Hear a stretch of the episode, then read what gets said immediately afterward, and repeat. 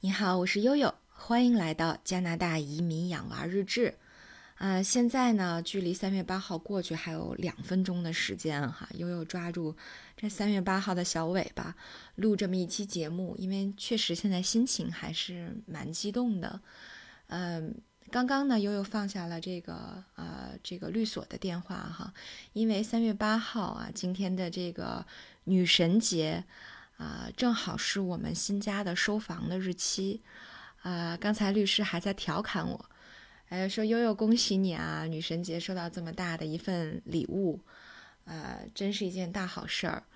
对，所以其实大家也可以看到，在收房的当天，律所的这个规范的操作，那律师呢还会给你打电话再解释一下收房的费用和产权的这个转交的流程，啊。对，所以其实现在悠悠放下电话，还是觉得激动的心情久久不能平静哈。终于我们在加拿大要拥有第一个家了，非常开心。对，然后之前呢有，呃，有听友，嗯，在节目下方留言说，哎，悠悠你能不能讲讲你们移民的心路历程？哎，所以我觉得今天可能是一个挺好的契机，来回忆一下所谓的心路历程。对，其实我觉得可能一说到这个出国和移民啊，特别是在这个疫情后疫情时代，可能很多人都会问说：“悠悠，你现在这个出去居住的心还那么的坚定吗？”嗯，对，其实可能就是很多朋友都听都听过，或者说反复听过有一期悠悠在讲那个为什么高龄移民。我觉得因为这些原因始终还是存在的，这些发生过的过往始终还是存在的，啊。呃，呃有一句话怎么说？叫伤害性不高，但侮辱性极强。呃，可能，呃，多多少少吧，就就这些过往，可能都激励着悠悠想有一个新的开始。所以，其实始终我们换一个地方，开始另外一种方式的生活的这个决心是没有变化的。呃，可能呢，就是变化的，就是一些，呃，或者说调整的，还是一些心态。所以这可能也是能够引起大家共情的地方。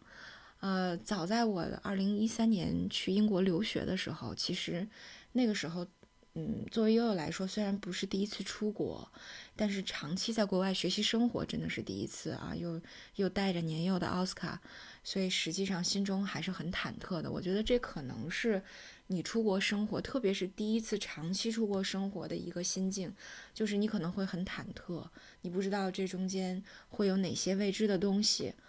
嗯，对，但是，呃，但是在经历过很多事儿哈，特别像，呃，悠悠在那边遇到了很多困难，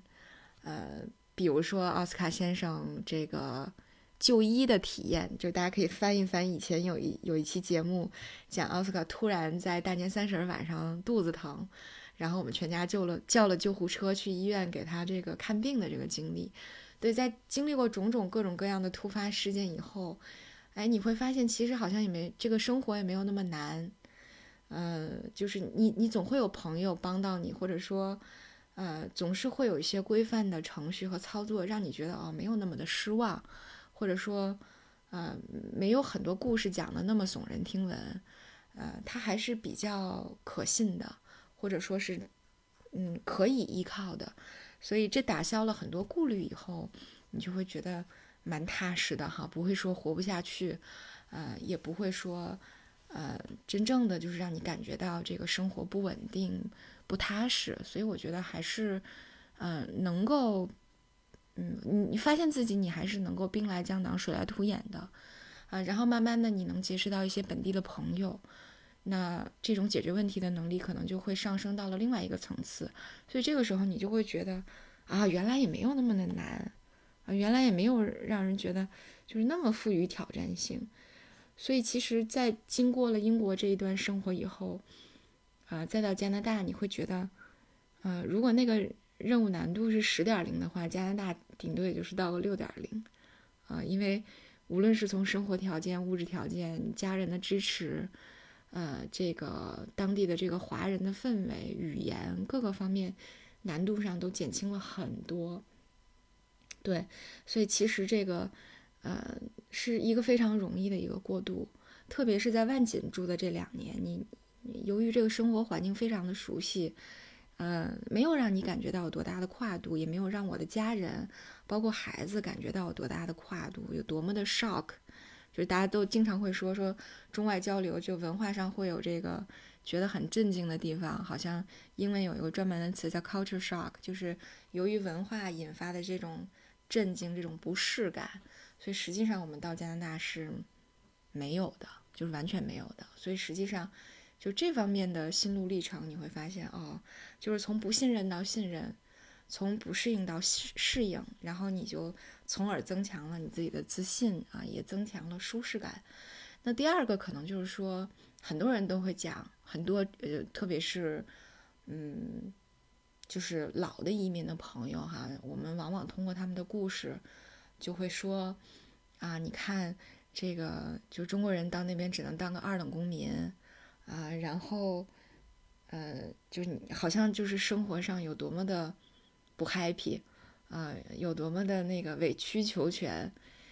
其实我我我是觉得这样，就是最早我也会有这种想法。那因为其实我当时去英国留学的时候是，呃，英国外交部资助的全额公派的留学生，所以当时。我我的心气儿就是，呃，你们也没有什么了不起，对吧？我是你们请来这里读书的，呃，对吧？而且是你们国家供我来这儿读书的，所以，我我就是我我就不断的说服自己，通过这种方式说服自己说，哎，你要自信一点，你不要觉得别人看不起你，啊，那个我经常，嗯，有的时候就觉得。就是自信心受打击，或者说稍微觉得说哎有点不自信的时候，我就会想到，哼，姐刚来了英国的时候，对吧？是去唐宁街十号的那个巨美丽的外交部的那个宫殿里面开的，呃，参加的欢迎会，是吧？所以实际上，嗯，我我我没有这个不自信的这个理由，我是代表中国来的，对吧？我是代表我的机构来的。啊，那个我是代，我是为了搭建中英友谊的桥梁来的，所以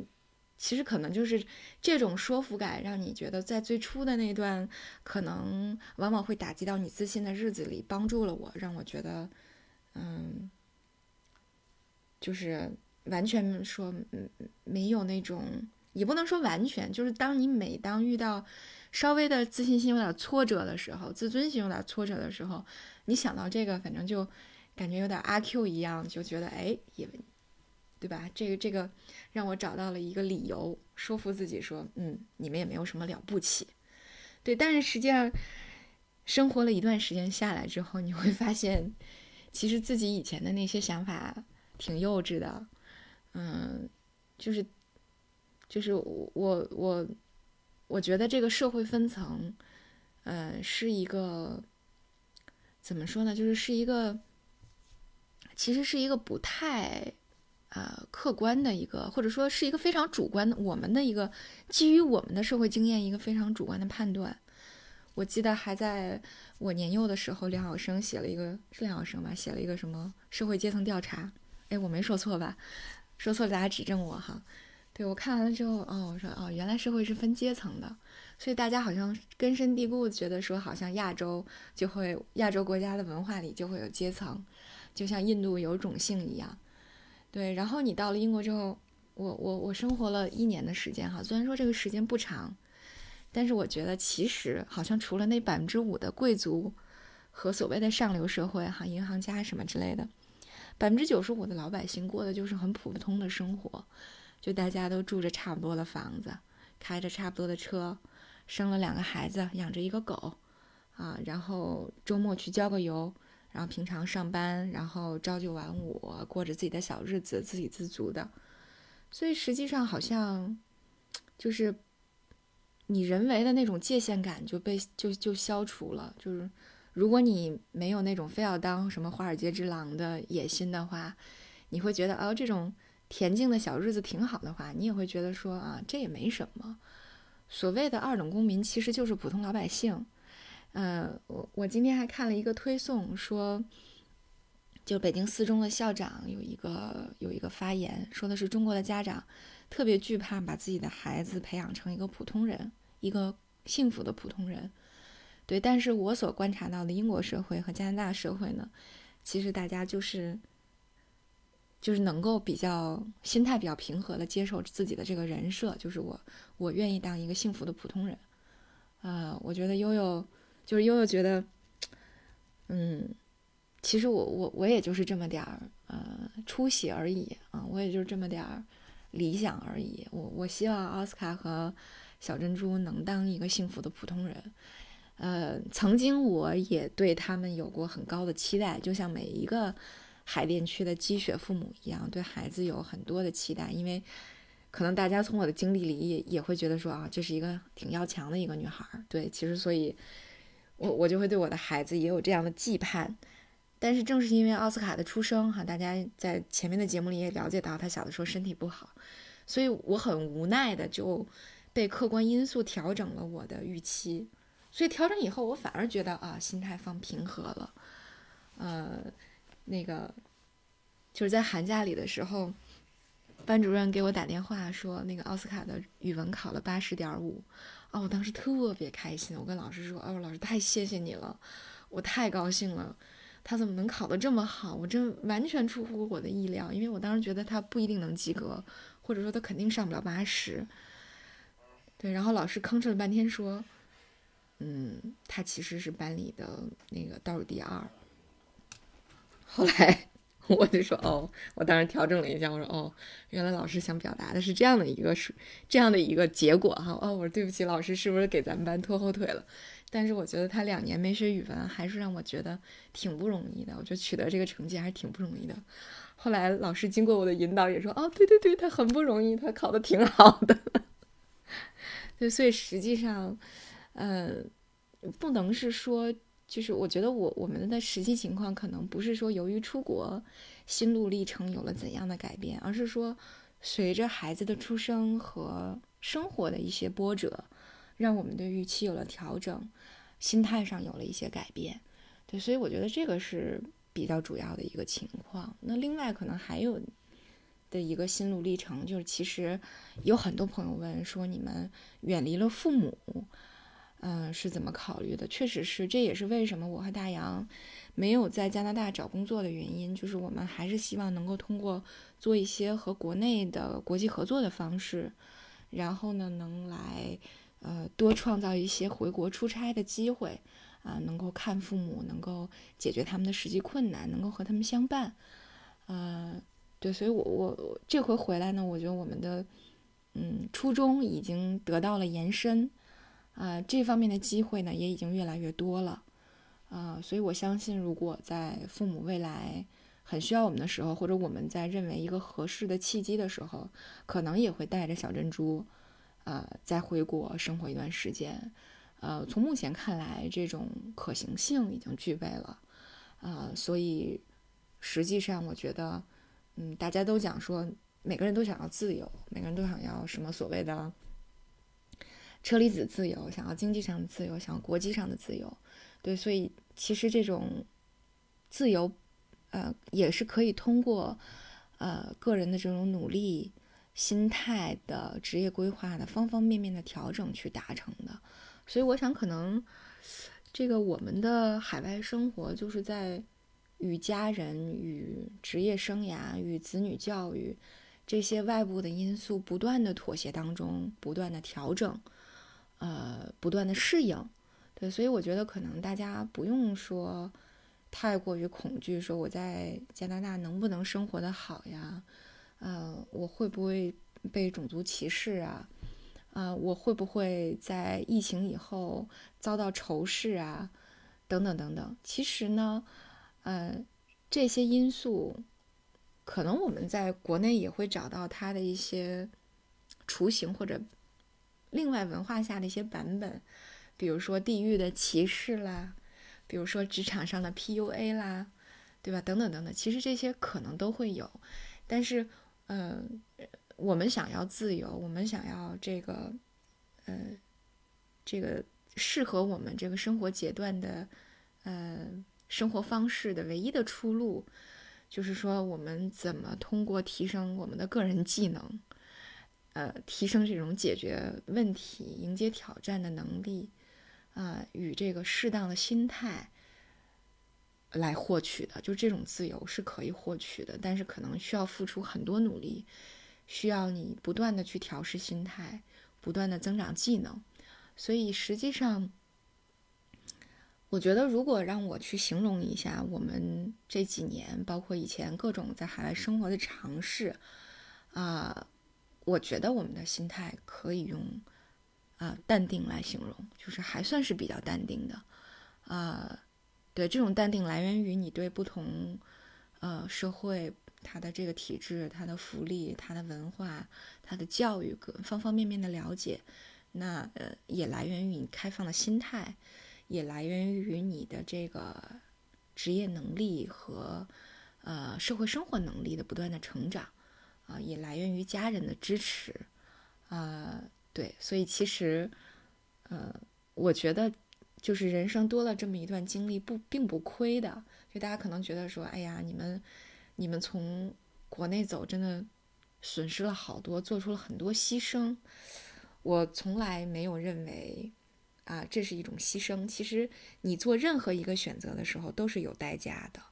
啊，但是这种代价在你心里是应当付的，是值得的，还是它被视为一个牺牲，完全取决于你个人的心态，完全取决于你的价值观判断。所以，在我看来，就是这个这个每一个选择都是代价，但是这个代价呢，如果你认为是值得的，其实也没什么。啊，反而我现在觉得，嗯，我我我的职业选择调整到了一个让我觉得非常舒服的状态，呃，他能够允许我经常回北京来看父母，也能够也能够让我呃在工作和家庭之间平衡，也能够帮我屏蔽掉那些呃处理人际关系的那些高昂的时间和精力成本，让我更专注于产品的研发。呃，专注于个人品牌和影响力的建设，所以我觉得这个都是一个挺好的事儿，这些都是不移民不可能有的转变。所以实际上，我现在更多的心态是说，我怎么能够更淡定、更包容的去看待我生活中的各种改变。所以也希望，嗯，各位听众吧，能够给我提出更多的建议。那也祝。呃，正在聆听和呃这个以前和未来都要聆听我节目的小姐姐们啊，祝你们三八女神节快乐！啊，今天小小珍珠我在接小珍珠幼儿园放学的时候，小珍珠说了一句话，她说：“为什么三八妇女节只能是大女生过的呢？我认为只要是女生都能过。”我说：“好吧，那我们就把今天改成 International Big。” And little girls' day，全天下的大女生和小女生节日快乐！好，今天我们就到这里，感谢您的收听，我是悠悠。